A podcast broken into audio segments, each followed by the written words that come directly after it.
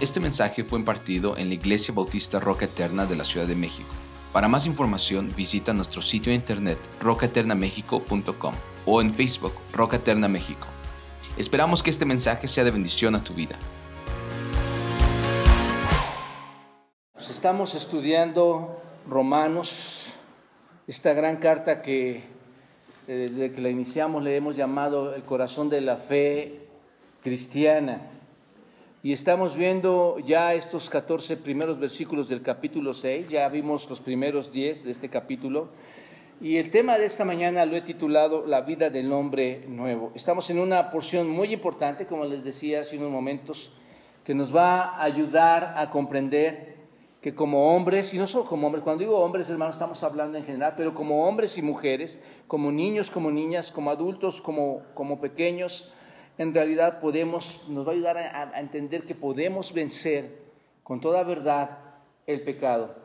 Dios, ustedes saben, mis amados hermanos, Dios demanda algo muy especial de su pueblo, demanda algo de sus hijos en especial. ¿Y qué es esto, hermanos? Que haya santidad que haya santidad a todos aquellos que pertenecen a su reino, vivan, vivan en santidad tal como Él es. ¿Recuerdan ustedes el apóstol Pedro citando Levítico 11 decía, sed santos porque yo soy santo? Y aquí es donde comienza nuestra reflexión, hermanos. No es una demanda del hombre, es una, es una demanda de Dios, es una exhortación y yo diría un mandato de Dios a que vivamos santamente delante de Él. Entonces, eso es lo que Dios demanda de nosotros como su pueblo, hermanos. Y es lo que vamos a declarar eh, en nuestro estudio esta mañana, es lo que vamos a estar observando y aprendiendo esta mañana.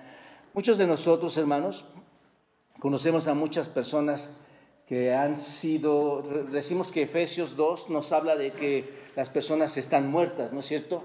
Efesios 2 dice que las personas están muertas. Y estoy seguro, no me cabe la menor duda, de que todos nosotros estábamos incluidos o algunos siguen incluidos en esa muerte espiritual. Entonces, eh, muchos conocemos a muchas personas que han salido de ese sepulcro, hermanos, que han resucitado en ese sentido, que han salido de la muerte, personas que estaban separadas de Dios, pero que ahora ya en Cristo han sido redimidas, que han sido limpiadas, han sido transformadas por la sangre preciosa de nuestro Señor Jesucristo. Y sin embargo, hermanos, ¿qué está pasando con estas personas? Todavía en su vida eh, personal siguen viviendo como cadáveres espirituales. ¿No es cierto? Llega a suceder, podemos ver esa situación. Necesitamos, cuando vemos esto, hermanos, necesitamos entender que debemos despojarnos de todo aquel pecado que nos identifica como aquellos cadáveres espirituales. Porque ahora hemos resucitado de dónde, hermanos? lo que hemos estado aprendiendo.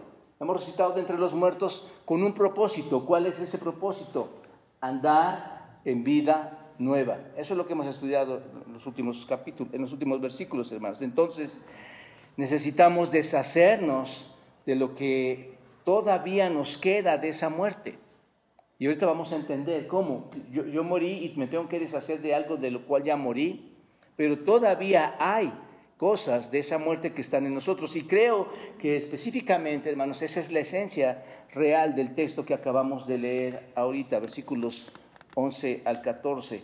Hasta aquí, por todo lo que hemos estudiado, hermanos, anteriormente, sabemos que cuando llegamos a este versículo 11 del capítulo 6, sabemos que hemos muerto y resucitado al pecado. ¿Están de acuerdo, hermanos? Tú ya estudiaste eso, ya viste, has muerto y has resucitado al pecado. Ya hemos estudiado esto en los primeros versículos, en los primeros diez versículos. Lo hemos estudiado semana a semana con profundidad.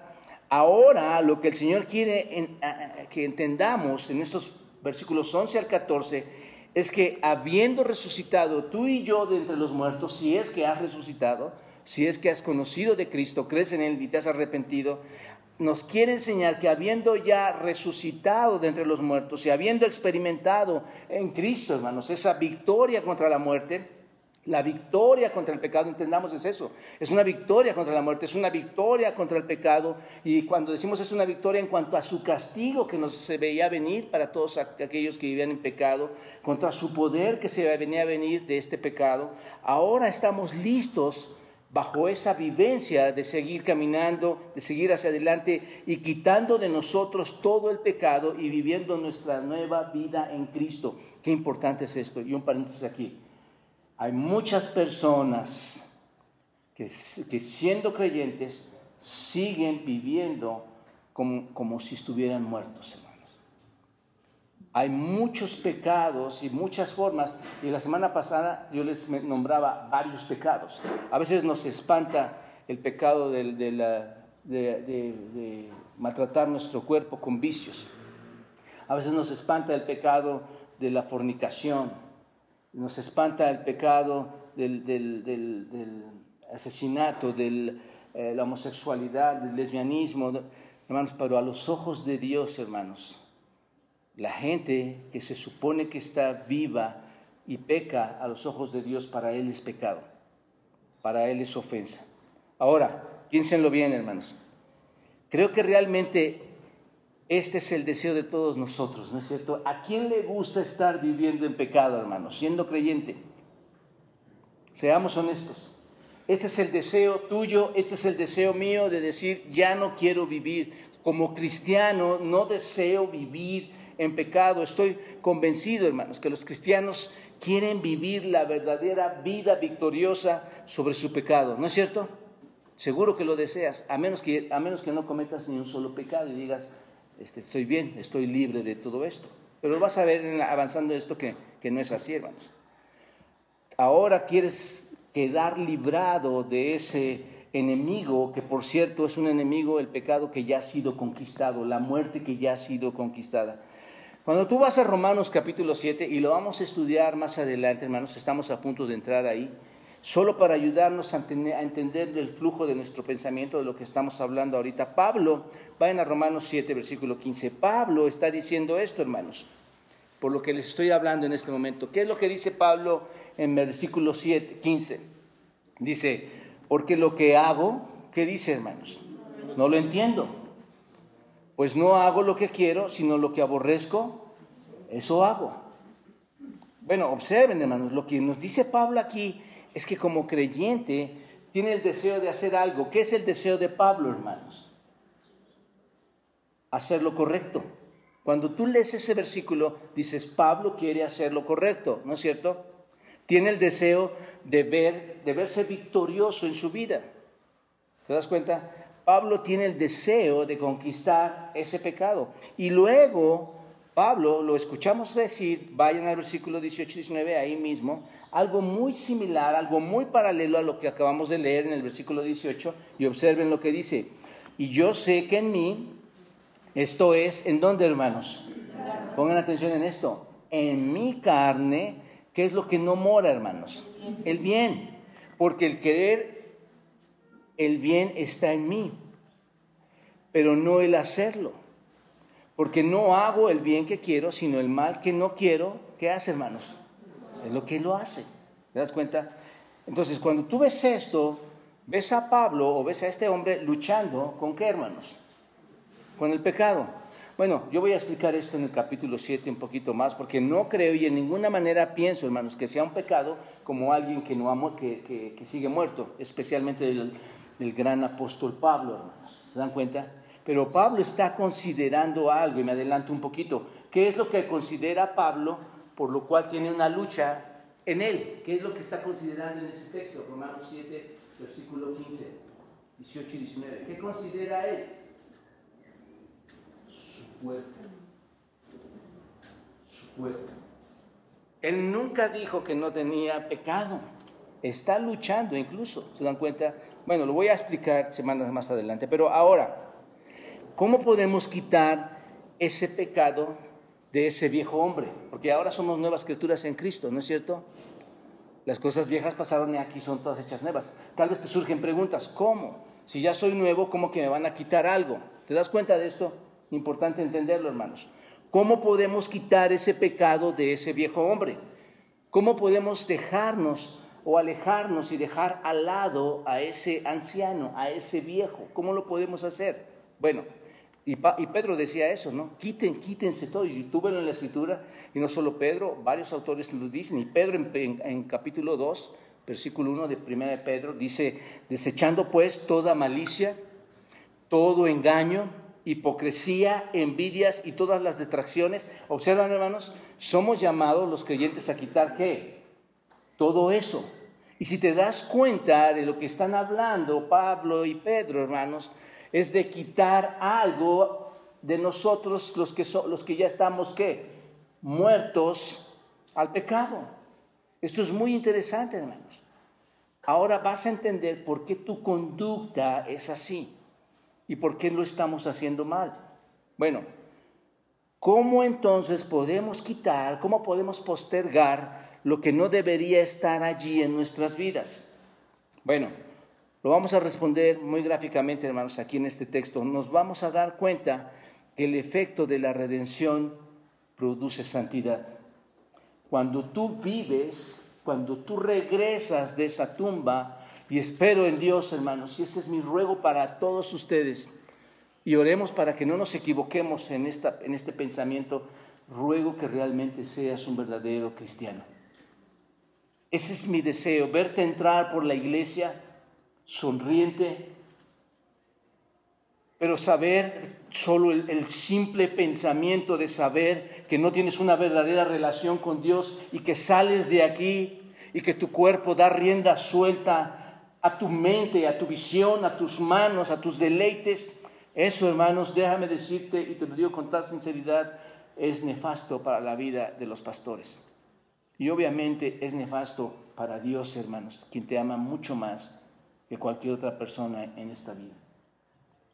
Qué importante es entender esta verdad. Así que vamos a ver que en la vida del hombre nuevo hay por lo menos tres elementos importantes que le van a ayudar a triunfar sobre la batalla contra el pecado, hermanos. El primer elemento que ayuda a triunfar sobre la batalla eh, contra el pecado es que el hombre nuevo, esto es, la persona que ha sido renacida interiormente, te das cuenta, y aquí importante hermanos, estamos hablando a creyentes. El hombre nuevo debe creer y saber que ha muerto al pecado y está vivo en Cristo o para Cristo. Debes de saberlo, debes de creerlo, debes comprenderlo. ¿Y cómo dónde lo vemos, hermanos? Versículo 11, observen. Así también vosotros. Ahí está. Cuando nosotros leemos este término, hermanos, estas palabras aquí, así también vosotros, ya todos nosotros ya nos hemos hecho expertos, ¿verdad? Al, al estar viendo predicación expositiva, ¿a qué se refiere esto? Se refiere a todo lo anterior, ¿no es cierto? Así también vosotros ¿Qué era todo eso, hermanos? muchísima instrucción en cuanto a que hemos muerto al pecado, ¿no es cierto? Cuando leemos esto, significa simplemente, hermanos, es como si dijera, ahora, después de que, de que todo esto está bien entendido por ustedes, después de que todo esto que he hablado con ustedes está bien retenido en su mente y lo tienen bien comprendido, vamos ahora a buscar esta próxima verdad. ¿Cuál es? Y esa es su intención, hermanos. Así también vosotros ahora, habiendo entendido esto, vean lo que va a suceder. Y es que no puedes llegar al versículo 11 sin los primeros 10 versículos. ¿Estás de acuerdo? No puedes llegar a ese versículo. Bueno, y como recordarán esos 10 versículos, en síntesis, ¿qué es lo que nos enseñaron? Que el creyente es uno con quién? Con Cristo. Cuando Él murió, ¿qué pasó con nosotros, los creyentes, hermanos? Morimos con Él. Cuando Él fue enterrado, ¿quiénes fueron enterrados con Él? Nosotros. Así que cuando Él resucitó, ¿quiénes resucitaron también? Nosotros. ¿Se dan cuenta de esto? Esto es lo que ha estado hablando los primeros diez versículos. ¿Para qué, hermanos? ¿Cuál es el propósito de haber sido muertos, enterrados y resucitados? ¿Cuál fue el propósito? Para que andéis como tú quieras. ¿Cómo dices tú, Martín? ¿Cómo decían en la mañana? ¿Para que qué? Para los que no hacen cosas para nada o algo así, ¿no? Y yo diría para que se, para que se te dé lo que se te dé la gana hacer. Hermanos, tú, tú fuiste muerto, enterrado y resucitado para andar en qué? Vida nueva. La, iglesia, hermanos, la predicación y la lectura de la Biblia no es un chiste, hermanos. Ahí todos nosotros deberíamos como iglesia abrazarnos, agradecer a Dios, decirle, Señor, tú has cambiado mi vida. Y yo estoy pagando mal en ese sentido porque no he entendido que he muerto a eso. Debo creerlo y debo saberlo. Ya no debo vivir de esa manera. Hermanos, solo piensen, solo piensen, si Cristo viera todo lo que hacemos, que lo ve, pero que tú lo vieras a Él de frente haciendo lo que hacemos, hermanos, sería la vergüenza más grande por nuestras conductas, por nuestros pensamientos. Porque recuerden, ayer veíamos, todo lo sabe, ¿no es cierto, hermanos? Los próximos hermanos que van a ser consejeros, ¿no es cierto? Todo lo ve el Señor, hermanos. Todo lo sabe. Así que somos muertos, enterrados y resucitados para andar en vida nueva. ¿Recuerdan esto? Versículos 1 al 10. Todas las demandas de la ley, cuando decía que ya no estamos bajo la ley, todas las demandas quedaron satisfechas, todas las demandas del pecado quedaron satisfechas. Todos los que llegaron al curso de esta mañana lo volvieron a escuchar. En Cristo hubo satisfacción en Dios. Todo quedó satisfecho. El poder del pecado, cuando tú ves esto, ha sido conquistado, hermanos ya no tiene más poder. Y Cristo, dicen los primeros versículos del capítulo 6, nunca va a volver a morir. Muy importante ese tema y ya lo prediqué. Él dice muy claramente esto en el versículo 9 y 10, ya nos vamos a leer, pero eh, lo dice hermanos, Cristo no va a volver a morir jamás. Y debido a que Él nunca va a volver a morir, ¿quiénes nunca vamos a volver a morir, hermanos? Nosotros. ¿Te das cuenta de todos esos privilegios que tenemos? Bueno, debido a que su muerte conquistó tan fuertemente, tan efectivamente el pecado, hermanos, nosotros al morir en Él, en nuestro Señor Jesucristo, también conquistamos ese pecado de una manera potencial, de una manera efectiva. Ahora, vivimos en una nueva vida, somos una nueva creación, somos nuevos hombres, una nueva naturaleza. Ya no, ya no somos lo que solíamos ser, ¿o sí, hermanos? Ya no somos lo que solíamos ser. Debemos creer entonces y debemos saber que hemos muerto al pecado y estamos vivos ahora en quién, hermanos? ¿O para quién? Para Cristo. ¿Te das cuenta? Si vamos a vivir la plenitud de nuestra nueva vida en Cristo, si realmente vamos a vivir como nuevas criaturas, entonces comienza a hacer esto con el entendimiento, con el conocimiento de que ese hecho pues de que por ese hecho de haber resucitado en Cristo ya no somos lo que solíamos ser. Cada vez que vayas a hacer algo, tienes que pensar, yo ya no soy lo que era antes. ¿Cuántas prácticas pecaminosas tenías antes? Bueno, soy nuevo y tengo que saberlo para empezar, ¿no es cierto? ¿Y cuál es la esencia de esa novedad, hermanos? Ya no estoy bajo la dictadura del pecado.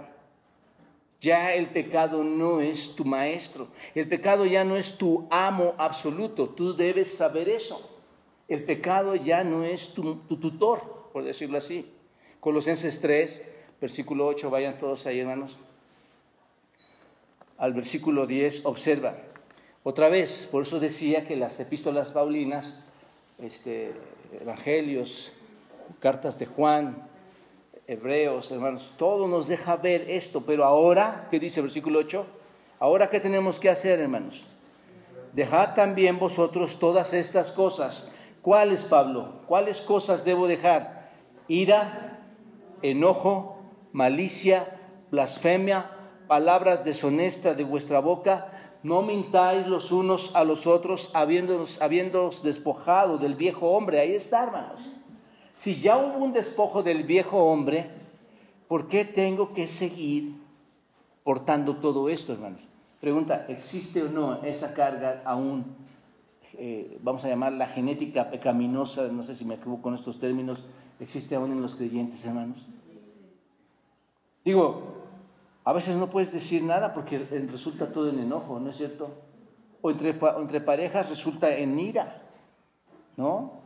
Y, mentiras no se digan, hermanos. Versículo 10, y revestido del nuevo hombre, observa, ¿se dan cuenta, hermanos, que estamos hablando de romanos? Y revestidos del nuevo hombre, el cual conforme a la imagen que los creó, ¿qué pasa, hermanos? Se va renovando hasta el conocimiento pleno. Entonces, no puedes andar como un hijo de Dios si no lo crees y si no lo sabes. ¿Te das cuenta de esto? No puedes andar así. Tú tienes que saber y creer esta verdad. Necesitas, y ese es el punto, hermano, necesitas creer y saber que el poder del pecado ha sido despedazado. ¿Te das cuenta? Ya no gobierna como gobernaba exactamente antes de que le conocieras. Sabemos ahora que no tenemos que ser víctimas más de este pecado. Sabemos con certeza que no puede obligarnos a, a hacer cosas que están en contra de la voluntad de Dios. Ahora, una vez que sabes esto, creo que ya cuando tú lo aprendes, cuando yo lo aprendo, cuando lo entendemos, creo que ya estamos camino a la victoria, ¿no es cierto? Si tú logras entender esto, tú vas a decir, ahora sí, él tengo una dirección, voy camino a la victoria, porque cuando se presente una situación, tú vas a entender, esto ya no tiene poder sobre mí. ¿Te das cuenta de esto? Porque hay una victoria muy poderosa que te la ha dado Cristo. Y tú tal vez ahorita estás diciéndote, pero entonces, ¿por qué me pasa esto? Bueno, ahorita llego y te, te, explico esa parte. Pero ahora, si tú entiendes esto y lo crees y lo sabes, vas camino a esa victoria porque ahora estás poniendo confianza en tu corazón. Ahora ya no vas a tener dudas de lo que está pasando. Ese miedo se va a retirar y sabes que estás tratando ahora con un enemigo que está vencido Vas a ir a una batalla en donde sabes que el enemigo está derrotado y que tú no vas a librarla para matarlo porque ya está muerto, sino para no caer en ese enemigo que aún sigue tratando de llamar la atención en tu vida. Entonces podemos seguir adelante con victoria. Entonces, ¿cómo comienza todo, hermanos? Así también nosotros, habiendo hecho todo esto, debo creerlo, debo saberlo, ¿no es cierto? Debo saber todo esto para salir triunfante en cuanto a, en cuanto a pecar. Número dos, el segundo elemento que nos ayuda a triunfar sobre la batalla contra el pecado es el hombre nuevo, otra vez el creyente, debe afirmar que es verdad. Parece, parece como ilógico que un creyente no afirma esa verdad. Pero al pecar, hermanos, y al ver su debilidad en ese sentido, lo único que hace es no afirmar que ha muerto al pecado y que el pecado está derrotado, ¿no es cierto? Tú con tu conducta pecaminosa como creyente sigues afirmando en cuestión negativa de que el pecado todavía gobierna y, te rey, y, está reinando sobre ti. Sigue siendo tu monarca, sigue siendo tu rey. ¿Te das cuenta? Pero el hombre nuevo debe afirmar que es verdad, que ha muerto al pecado y que está vivo para Cristo. Observen en versículo 11 lo que dice. Y consideraos muertos a qué, hermanos? Al pecado, pero vivos para quién? En Cristo Jesús, hermanos. Bueno, ya lo has creído, ya lo sabes. Suponiendo que estás entendiendo esta parte o que ya lo entendías y que ahora lo estás aplicando, ahora debes hacer una cosa, que afirmar que todo esto es así. Debes reconocer esto. ¿Y, dónde está basado esta, este, este punto, hermanos? En la palabra consideraos. Esta palabra considerar es logasomai, eh, eh logisomai, perdón, logisomai en el griego. Y logisomai significa considerar, es tener en mente. Cuando se considera esto, tenlo en mente, eso es el asunto. Tómalo en cuenta, eso es lo que significa, tenlo en mente, tómalo en cuenta. Se puede, eh, se puede referir a calcula bien eso, tenlo bien calculado en tu mente. Eso es, razonarlo en la mente, es afirmar algo en la mente, es afirmar que algo es así, es lo que significa considerar. Algo es así, está calculado en la mente. Y esa es la forma en que se usa este término aquí, hermanos, en el griego. ¿Por qué? ¿Por qué digo esto? Porque podríamos traducirlo simplemente con afirmar. Afirmamos algo. Ustedes ya creen ya lo saben y ahora ¿qué deben hacer? ¿Qué significa esto? Afirmar. Ustedes deben calcularlo bien, ustedes lo deben afirmar. Ustedes ya creen, ya saben y ahora afirman que es verdad. Quizá en este punto te parezca difícil este, este aspecto de afirmar. ¿Crees y te parece difícil creer que eres una persona que ya no posee una naturaleza pecaminosa porque sigues pecando, ¿no es cierto? ¿Te parece difícil? Que eres una persona que ya no eres víctima del pecado, que ya no eres víctima del viejo hombre, que ahora tienes una nueva naturaleza y que las cosas son hechas nuevas. ¿Te parece complicado pensar y afirmar esto? Quizá te parece difícil creer que has muerto y sin embargo vives y que ya no eres tú. ¿No es cierto? Tal vez no te has preguntado estas cosas o tal vez sí, pero te parece difícil pensar en todo esto, que, sin, que ahora Cristo vive en ti y eso te cuesta o te es difícil aceptarlo que las cosas han cambiado. Bueno, en un sentido, hermanos, pensar que ya no eres tú, que Cristo vive en ti, que eres un viejo, que ese viejo hombre murió, que has vencido al pecado, que en un sentido lo entiendo. De hecho, se vuelve difícil creer, hermanos, que el pecado ya no tiene control sobre ti.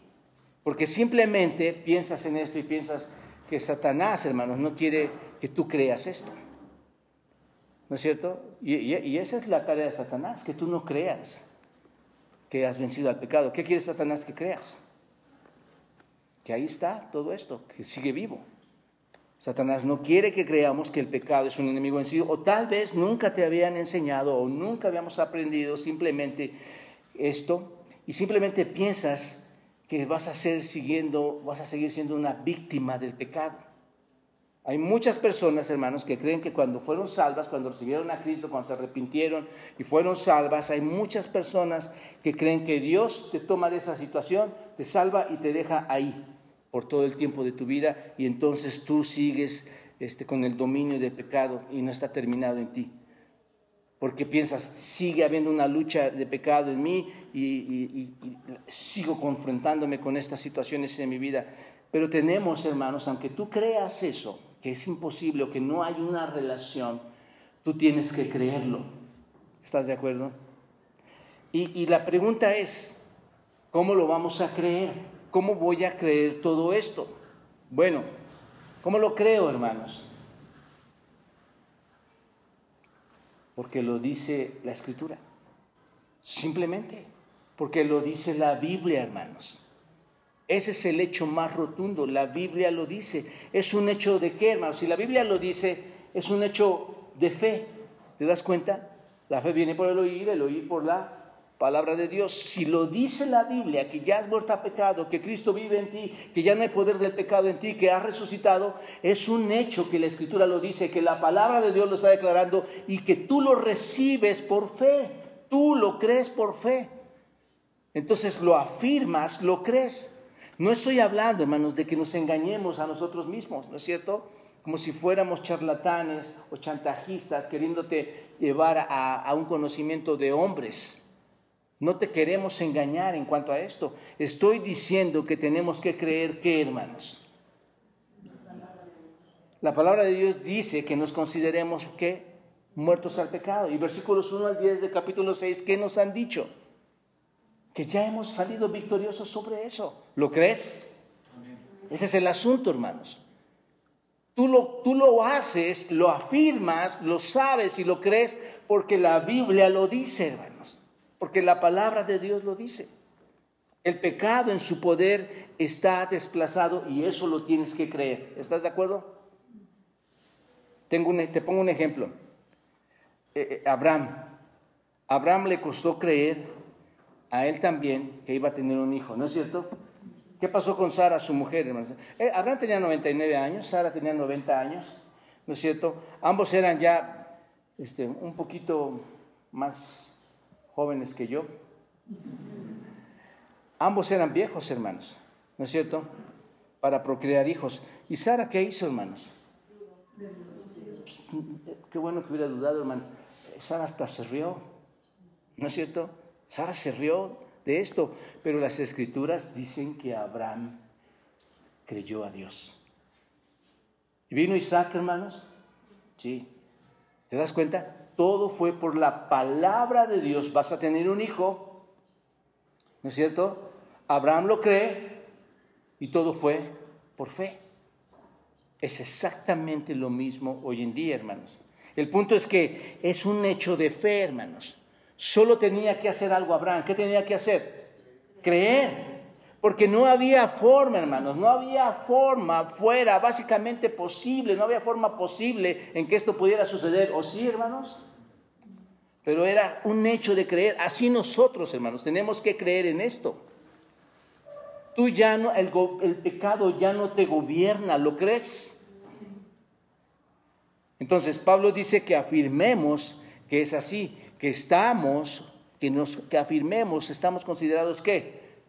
Muertos al pecado. ¿Te das cuenta?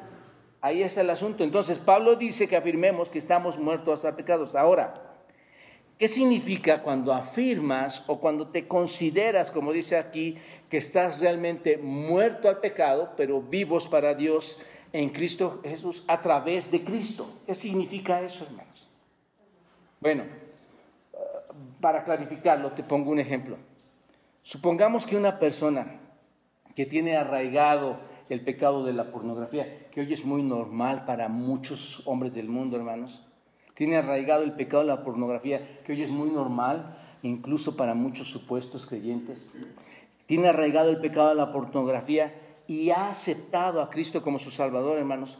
Podría ser que se sintiera eh, de inmediato, eh, como les ocurre a muchas personas cuando reciben a Cristo, una repulsión, un rechazo por ese pecado. ¿No es cierto? Te conviertes a Cristo, eh, tiene ese gran pecado y ahora siente un rechazo por ese pecado y que va a abandonarlo de, forma muy fuerte, muy drástica, este, su costumbre de estar viendo pornografía.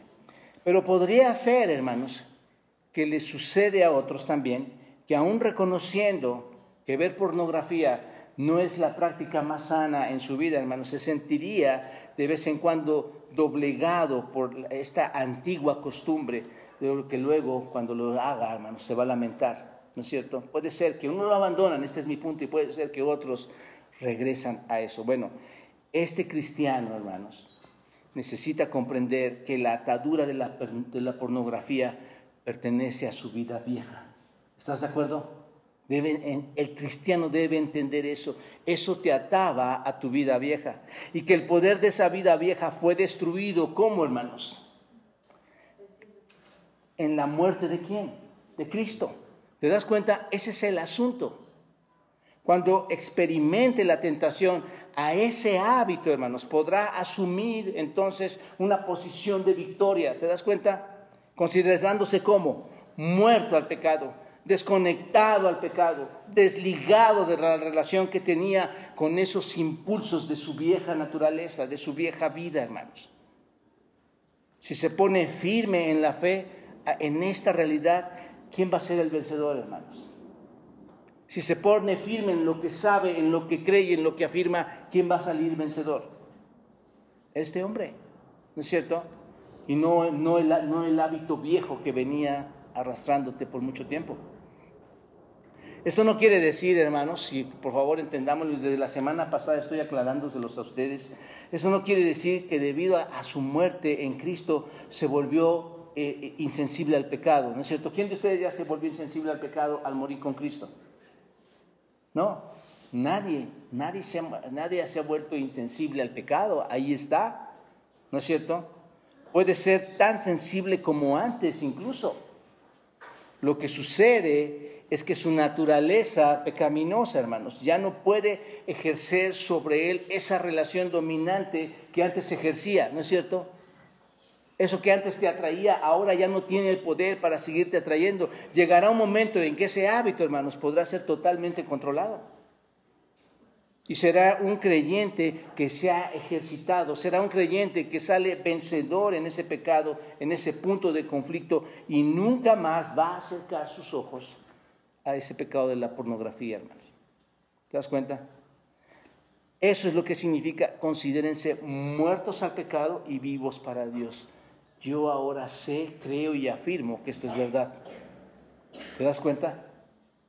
Y lo vas a abandonar. Así que nosotros como cristianos, eh, puesto que estamos muertos al poder del pecado, como dice el texto, debemos reconocer esta realidad de nuestras vidas y no seguir estas prácticas pecaminosas. Ahora, por otra parte, hermanos, dense cuenta, aquí en el texto griego, dense cuenta, hermanos, que dice que estás vivo para Dios y aquí importante, ¿estás vivo para Dios? ¿Cómo logras estar vivo para Dios? Ahí estamos, en Cristo. ¿Te das cuenta? Solo lo lograste haciendo eso. Todo es posible porque estamos en quién, hermanos? En Él. Sin Él sería imposible. ¿Te das cuenta? Imposible. Cuando murió Cristo, su, fue, su pago fue suficiente para terminar con ese pecado. ¿De acuerdo, hermanos? Y número tres, número tres, otro elemento que ayuda a triunfar sobre la batalla contra el pecado es el hombre nuevo debe presentarse. Ahora entiendes esto, hermano. Tú ya lo crees, tú ya lo sabes, tú ya lo afirmas. ¿De qué sirve creer? ¿De qué sirve saber que esto es verdad? ¿De qué sirve afirmarlo si no lo practicas, si no te presentas ante Dios Santo? ¿De qué sirve, hermanos?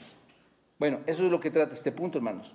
Por eso dice versículo 12, observen, no reine, pues, el pecado en vuestro cuerpo mortal. Y aquí simplemente por deducción, hermanos, piénsenlo así. Si dice que no reine, ¿hay posibilidad de que reine? ¿En quiénes? En los que han muerto al pecado, ¿no es cierto?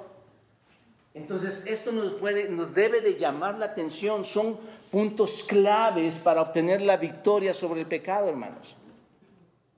No reine pues el pecado en vuestro cuerpo mortal, de modo que lo obedezcáis a sus concupiscencias, ni tampoco presenten sus cuerpos, sus miembros al pecado como instrumentos de iniquidad, sino presenten, preséntense ustedes mismos a Dios como vivos entre los muertos y sus miembros a Dios como instrumentos de justicia, porque el pecado no se enseñará de vosotros, observen, ahí hay un futuro, ahora no se, no se enseñorea, sino se enseñoreará, y en algunos se sigue enseñoreando en el presente, pues no estás bajo la ley, sino bajo la gracia. Ahora, finalmente, hermanos, habla de un asunto aquí importante.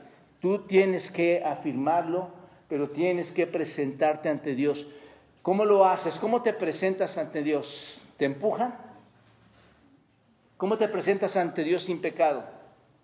Es tu por tu voluntad abandonas todo y te presentas en tu voluntad ante Él. ¿No es cierto, hermanos?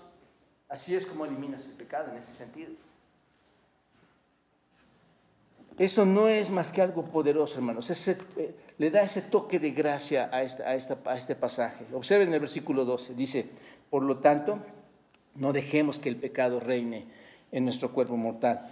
Hemos estado durante mucho tiempo, hermanos, en estos diez versículos, este, que el pecado, hemos dicho que el pecado no tiene poder sobre nosotros, que hemos muerto a él, ¿no es cierto? Que el pecado no es nuestro amo, que el pecado no es nuestro Señor. Solo quiero añadir lo siguiente, hermanos. Nunca hemos dicho que el pecado no es una fuerza que ya no debamos considerar, ya, que no es una fuerza que no debamos tomar en cuenta. ¿Están de acuerdo, hermanos? Nunca hemos dicho eso. Simplemente ya no es que, hermanos. Nuestro amo ya no es nuestro Señor. Sigue siendo una fuerza que debemos tomar en cuenta, porque si no, este mandato no existiría, hermanos. Sigue ahí, ¿se dan cuenta?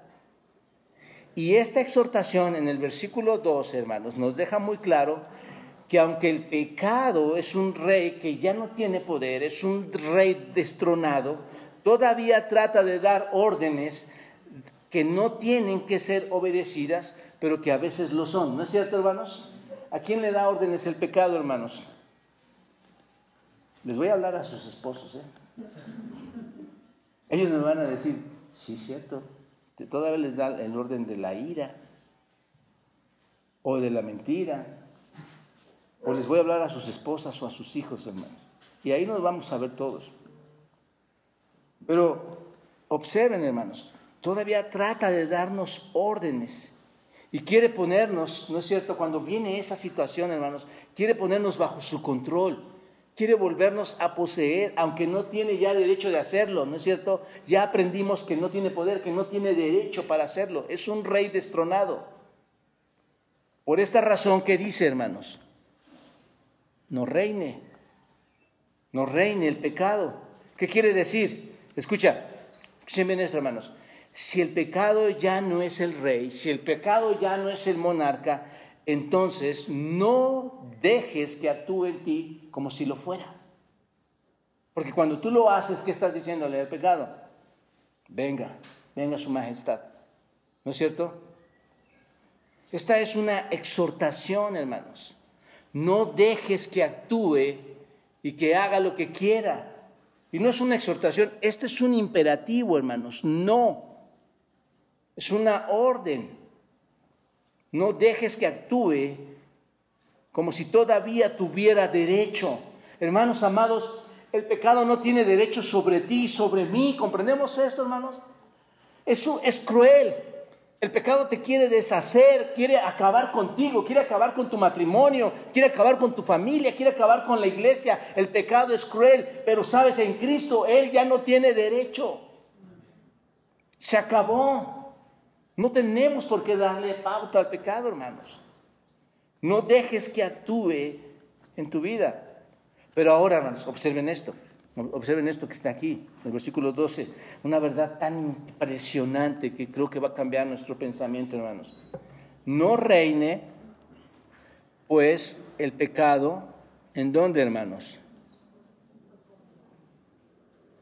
No reine el pecado en vuestro cuerpo mortal. Esta es la clave, hermanos. Para mí esa es la clave de todo esto. ¿Saben dónde quiere reinar el pecado? Tú, te preguntabas hace un rato, toda tu vida has dicho, ¿por qué si soy creyente, por qué mi vida no cambia?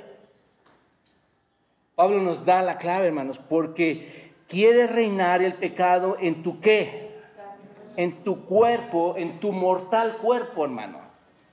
En tu mortal cuerpo. ¿Qué significa, hermanos, esto de, cuerpo mortal, un cuerpo eh, corruptivo, un sujeto a la muerte? Por eso dice un cuerpo mortal, un cuerpo sujeto a la muerte. ¿No es cierto? Ahí está. ¿Dónde quiere habitar, hermanos? ¿Por qué no dice, no reine tu cuerpo en tu alma?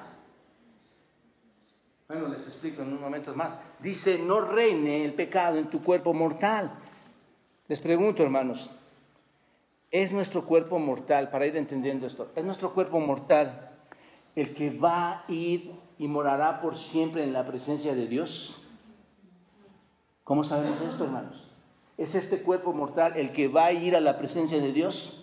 No, no, por supuesto que no, no es.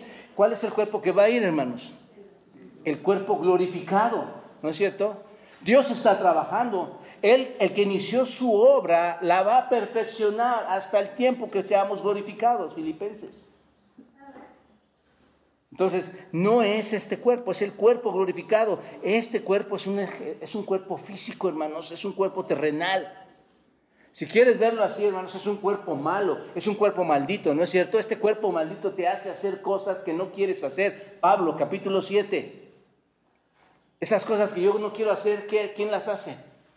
No soy yo quien las quiere hacer. Claro, tu nuevo ser no lo quiere hacer, pero es tu cuerpo que te llama a hacerlo. ¿Te das cuenta de lo que está sucediendo ahora en ti? Es este cuerpo malo que abarca todo tu cuerpo físico, que abarca todos tus órganos, que abarca todos, todo, todo lo que es tus miembros. Es el cuerpo físico el que busca el pecado gobernar. Ese es el asunto. Ese es el cuerpo donde quiere hacer o quiere estar poseyéndose el pecado. Ahora, escucha muy bien esto, hermanos, con mucha atención, observa. Antes de que fuera salvo, o antes de que fuéramos redimidos en el Señor, el pecado reinaba no solo en el cuerpo, hermanos. ¿Dónde reinaba también? En el alma, en el espíritu. Era en todo nuestro ser, hermanos. Antes de ser redimidos, no solo era el cuerpo, que era todo. Era todo nuestro ser. Todos somos culpables. Lo vimos ya en Romanos 3. No hay justo ni aún uno. Todos aún se han corrompido. ¿Te das cuenta? Entonces, antes de que fuéramos salvos, el pecado reinaba en el exterior nuestro cuerpo y en el interior nuestra alma. Pero cuando fuiste redimido, la nueva creación, ¿cuál es? ¿Tu cuerpo? Tu alma, tu hombre interior. Eso es lo que quedó redimido. ¿Te das cuenta ahora por qué, están, por qué nos suceden tantas cosas? Y el pecado, que solo queda con el cuerpo físico, quiere trabajar con él para gobernarlo, porque aquí está, hermanos. ¿Te das cuenta de esto?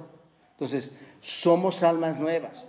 Somos nueva creación, somos nuevas criaturas, pero el pecado todavía queda en dónde, hermanos? En nuestros cuerpos. Por eso dice, no reine el pecado en qué? En, vuestros cuerpos, ¿no es cierto? Me llega el pensamiento sobre esto y es que si pudiéramos deshacernos de los cuerpos, hermanos, entonces tendríamos santidad instantánea, ¿no es cierto? Porque el cuerpo es el que estorba. Tendríamos santidad, ya somos nuevas criaturas, hermanos. ¿Crees esto? Bueno, si no lo crees, permíteme darles un pasaje para también ayudarles en el pensamiento sobre esto. Vayan a 1 Corintios 15, 50 para entender esto bien. Observa, 1 Corintios 15, versículo 50. Nos da una declaración muy importante, hermanos, aquí. Observen. Vayan subrayando ahí su Biblia, hermanos. Pronto, si Dios quiere, vamos a tener unas libretas para ustedes de anotación para todas las prédicas. Pero dice así, pero esto digo, ¿lo tienen hermanos? Pero esto digo, que la carne y la sangre, ¿qué pasó hermanos? No pueden heredar el reino de Dios. Ahí está lo que les estoy diciendo, ¿no es cierto? La carne y la sangre no heredan el reino de Dios, ni la corrupción hereda la incorrupción. ¿Quieren saber algo, amigos? No puedes entrar al cielo con ese preciosito cuerpo que tenemos. Por mucho que me guste mi cuerpo, hermanos, yo no voy a entrar al cielo con esta cosa. ¿Se dan cuenta de lo que está diciendo Pablo? Eh, eh, este, con la que tú posees ahora. Quizás ahora estás mirando tu cuerpo y, piensas, no, es que este es genial. este cuerpo es genial. Pero sabes, te digo algo, no puedes entrar al cielo con él. Olvídate. ¿Por qué? ¿Por qué, hermanos? ¿Qué dice la parte final del versículo 50 ahí en, su texto de, de 1 Corintios 15? Porque la corrupción, ¿qué es la corrupción, hermanos? El pecado. No. ¿Qué es este cuerpo corrupto, hermanos? ¿No es cierto? La corrupción, ¿qué dice Pablo a los Corintios? No hereda qué? La incorrupción. ¿Se dan cuenta? Bueno, si la corrupción no hereda la incorrupción, ¿qué va a pasar entonces si no puedes entrar al cielo con tu cuerpo? ¿Qué va a pasar, hermanos? Bueno, déjame decírtelo cómo sucederá, va a suceder esto. Te voy a mostrar un misterio. Versículo 51, observa lo que dice. He aquí os digo un misterio. ¿Cuál, Pablo? ¿Cuál es ese misterio? No todos moriremos lo sabemos, hermanos, ya lo hemos explicado. No todos vamos a morir. Algunos seremos arrebatados con la presencia del Señor. Otros moriremos y estaremos bajo tierra. Nuestros cuerpos corruptos. He aquí os digo un misterio. No todos dormiremos, pero todos seremos, ¿qué, hermanos? Transformados. En un momento, en un abrir y cerrar de ojos a la final trompeta, porque se tocará la trompeta. ¿Y qué pasa, hermanos? y los muertos serán resucitados como, hermanos, incorruptibles y nosotros seremos transformados. Ahí está. Ahora les pregunto, cuando salgan de su tumba, hermanos, o cuando salgan de esa tumba, ¿van a tener cuerpos mortales? ¿Van a tener cuerpos corruptibles? ¿Qué dice Corintios? No, no lo van a tener. No, van a tener cuerpos como, hermanos inmortales e incorruptibles. ¿Te das cuenta? míralo ahí en el versículo 53 ahora, lo que dice, porque es necesario que este cuerpo corruptible, ¿cuál cuerpo hermanos? Este, nuestro, nuestro lindo cuerpo. Es necesario que este cuerpo corruptible se vista de qué? De incorrupción y esto mortal se vista de qué? De inmortalidad. Y cuando esto corruptible se haya vestido de incorrupción y esto mortal se haya vestido de inmortalidad, entonces se cumplirá la palabra escrita. ¿Cuál es la palabra escrita, hermanos? Sorbida es la muerte en victoria. Amén, hermanos. Esto es, esto es grande. La muerte no tiene más poder. ¿Dónde, ¿Dónde está? Por eso les digo, hermanos, si quitaran esta, esta cochinada de nosotros, hermanos, en un sentido humano diciéndolo, porque realmente estorba, ¿no es cierto, hermano? Miserable de mí, decía Pablo. Claro, hermanos, cada vez que cometes un pecado y ofendes a tu esposa, a tu esposo, a tus hijos, a la iglesia, no te, y ofendes a Dios principalmente, ¿no te sientes miserable de que tu cuerpo haya reaccionado? Entonces, cuando sucede esto, hermanos, las cosas son tan diferentes porque ahora te das cuenta dónde está, oh muerte, tu aguijón, dónde, oh sepulcro, tu victoria. Hermanos, ¿tenemos o no victoria sobre el pecado? Sí, hemos muerto ya a Él. ¿Entendemos, hermanos, la imagen de todo esto?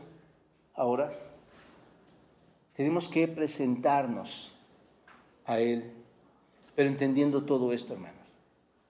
Ahora entiendes por qué el pecado sigue gobernando. Porque, o sea, ¿hubo falla en la salvación, hermanos, en Cristo? ¿Hubo falla? No. ¿Qué pasó? Tú no quieres hacerlo. Tu voluntad no te lo permite. Tú, tú insistes en querer hacerlo, insistes en querer mentir, insistes en querer traicionar, insistes en querer pecar, insistes en pervertirte. No caigan, no, no vayan a esas concupiscencias, a, a esas cosas amorales. Entonces, regresen al versículo 12, hermanos, observen Romanos 6. Déjame mostrarte algo nada más. Observenlo, porque a veces interpretamos mal la escritura, hermanos, y a veces creemos que Pablo o alguien dice algo diferente.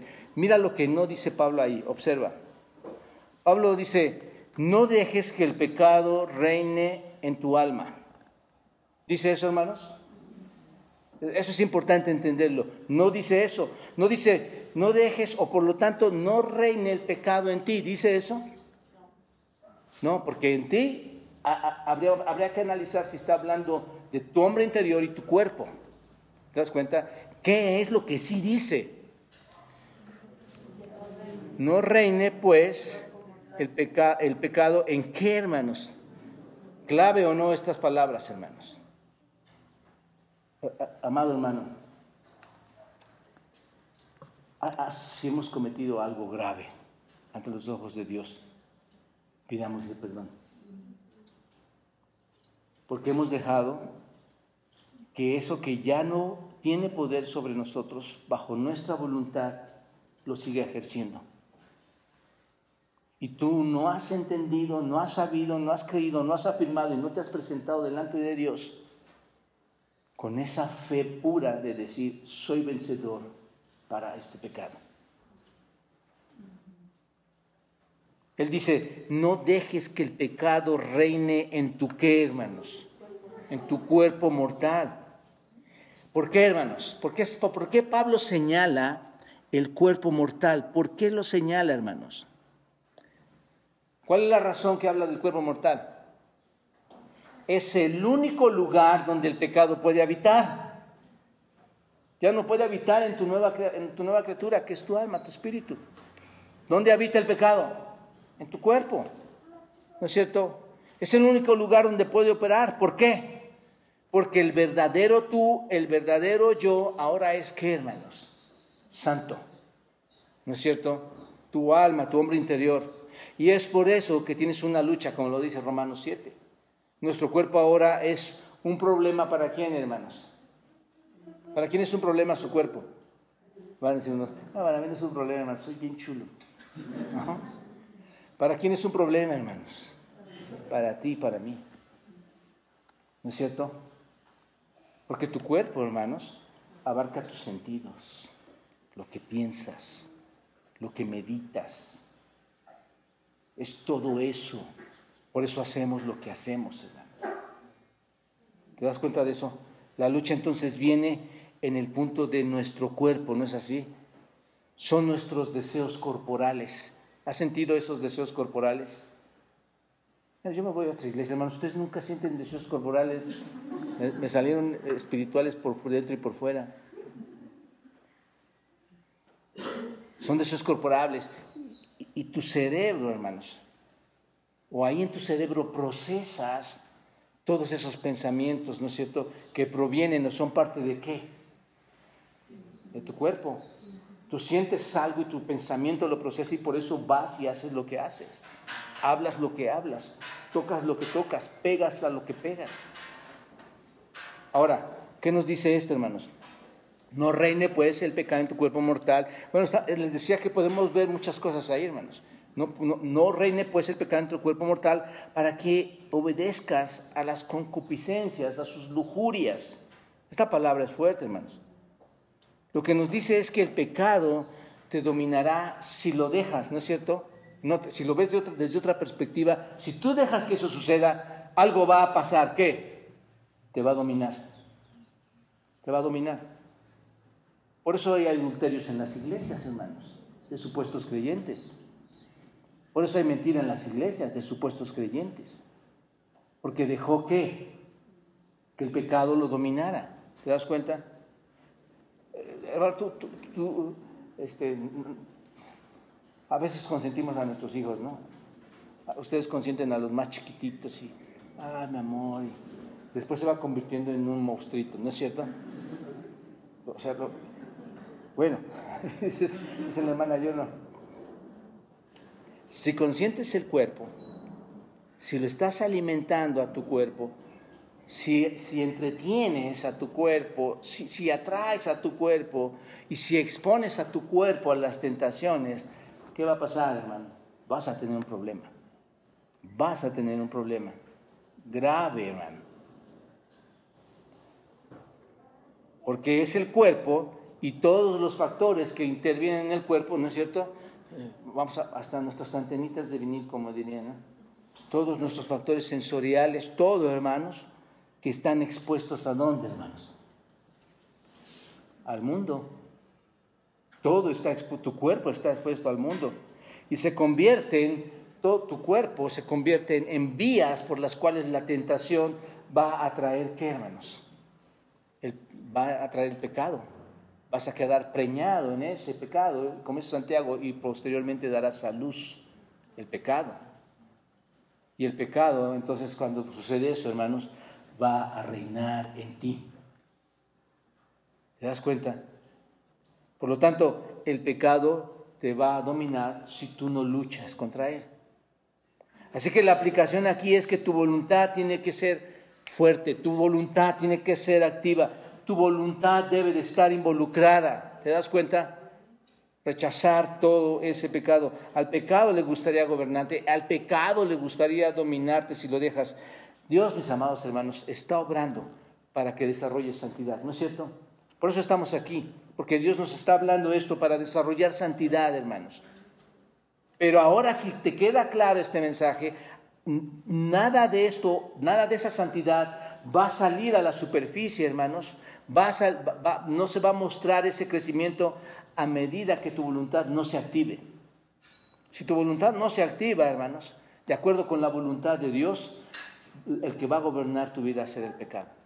Y la santidad no se mostrará en ti. Finalmente, hermanos, observen el versículo 13. Ni tampoco presentéis vuestros miembros. Bueno, cuando habla de miembros, hermanos, ¿a qué se refiere? Ahora ya lo entendemos. Nuestras partes corporales, ¿no es cierto? No presenten sus miembros, sus hermanos. ¿Es cierto que presentamos nuestros miembros al pecado, hermanos? Sí. ¿Qué es? Todas las facultades, todos los órganos que, con los cuales estamos compuestos, las inclinaciones de la humanidad ligadas al cuerpo, incluso, como les decía, el pensamiento, la razón, están ligadas al cuerpo, la imaginación, ¿no es cierto? ¿Cuántos se despiertan o duermen imaginando cosas, hermanos? Todo lo que está en tu humanidad, todo lo que está en tu carne, lo físico, el, el punto es la parte mortal de ti, no cedas a eso. ¿Te das cuenta? No cedas a eso, no presentes eso como un instrumento. Por eso, por eso Romanos capítulo 2, versículo 2 dice, presentéis vuestros cuerpos en sacrificio vivo, santo, agradable a Dios, que es vuestro culto racional, que no sean instrumentos. Por cierto, esta palabra instrumentos, hermanos, esta palabra que ves aquí, hoplón, instrumentos, se traduce como arma, se traduce como herramienta. Eso es lo que significa arma o herramienta. Y arma esa es la mejor traducción para este texto. No, no, presentes tus miembros al pecado como armas de iniquidad, si lo quisiéramos traducir de esa manera. El pecado es visto, hermanos, como un rey. Y ese rey exige que nuestros cuerpos sean entonces, ¿qué, hermanos? Armas. Armas. ¿Para qué, hermanos? Para promover el pecado. Armas que promuevan el pecado. Él usa nuestros cuerpos como armas para ganar el dominio sobre el mundo, hermanos. ¿Se dan cuenta?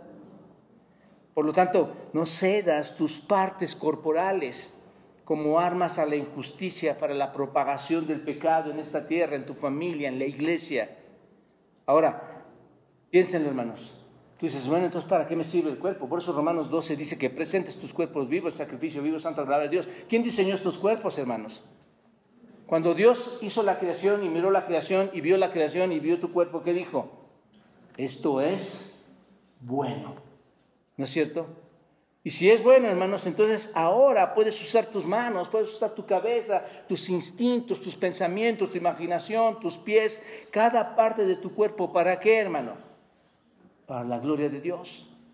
¿Te das cuenta? Tu cuerpo está aceptable para Dios porque es creación de Dios. Puedes usarlo como un instrumento para pecar o puedes usarlo como un instrumento para darle la gloria a Dios. Tú lo decides. Tú decides qué hacer. Pero la exhortación es que te entregues a Dios como los que están vivos de entre los muertos. Tienes que ver tu cuerpo como una arma en la mano de Dios que va a producir, en lugar de pecado, va a producir justicia.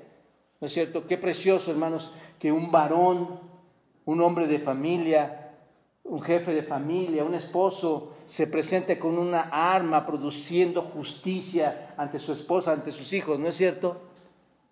muestre la santidad, muestre todo el poder para transformar a esa familia.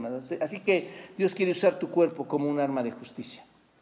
Y aquí concluye, hermanos, señalándolo todos los versículos del 1 al 14, hermanos. Pablo responde a la, pregunta del versículo 1, que tiene que ver con los 14 versículos, ¿no es cierto? Versículo 1 del capítulo 6, que dice, perseveraremos en el pecado para que la gracia abunde, y Pablo responde, ¿qué, hermanos? No. Ahora entendemos, hermanos, todo el contexto de estos 14 versículos está encerrado ahí. ¿Vamos a perseverar en el pecado? No. Y cuando te diga alguien, ¿por qué? ¿Qué le vas a decir? Porque lo creo, porque sé que estoy muerto, porque Cristo murió por mí, ¿no es cierto? Porque ahora es una verdad y lo afirmo y lo vivo. ¿No es cierto? Todo lo que has aprendido aquí, ahí está la respuesta, en ese no. Somos nuevas creaciones y nos rendimos a Dios y no al pecado. Ya el pecado no es nuestro amo. No estamos bajo la ley, dice el versículo 14, estamos bajo la gracia. Amados, esa es la manera de conocer la victoria. Necesitas creer y saber quién eres. ¿Quién eres? Pregúntate, ¿quién soy yo? ¿Quién soy yo? Y luego creerlo con todo tu corazón, afirmar esa verdad y presentarte ante Dios vivo y no muerto. ¿De acuerdo? Padre, gracias Dios por esta mañana, tu palabra tan especial, Señor. Que nos muestra, Padre, la problemática por la que no logramos, Señor, vencer ese pecado que ya está derribado por ti, Señor, destruido por ti en Cristo Jesús. Ya su aguijón no tiene más poder, Señor pero cometemos el grave error, Dios, de no vivir, de no creer, de no saber. Está ahí presente todo el poder y no hacemos uso de todo ello, Señor.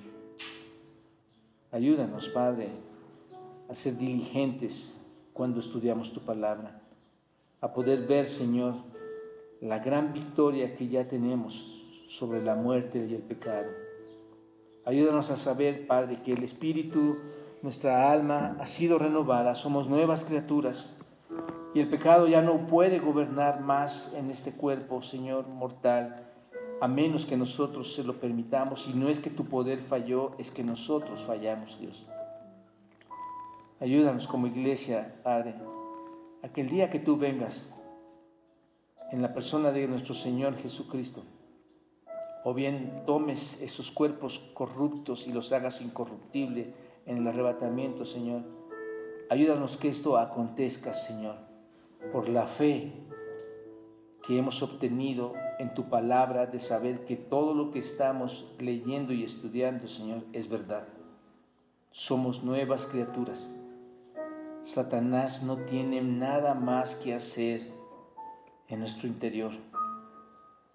Y gracias por habernos liberado de tan semejante, Señor, y gran hoyo de podrido de pecado en el cual, Señor, nadábamos y nos deleitábamos sin entender que estábamos encaminados a una vida, pero una vida en, muerte eterna, en donde tu presencia, Señor, estará fuera, total y plenamente fuera de todos aquellos que te rechacen y que viven sumergidos en su pecado. Y esa es la tragedia más grande, Dios, la ausencia de tu presencia en la vida del hombre. Perdónanos Dios y danos la oportunidad hoy de compartir a otros esta verdad. Glorifícate en ella, en Cristo Jesús. Amén.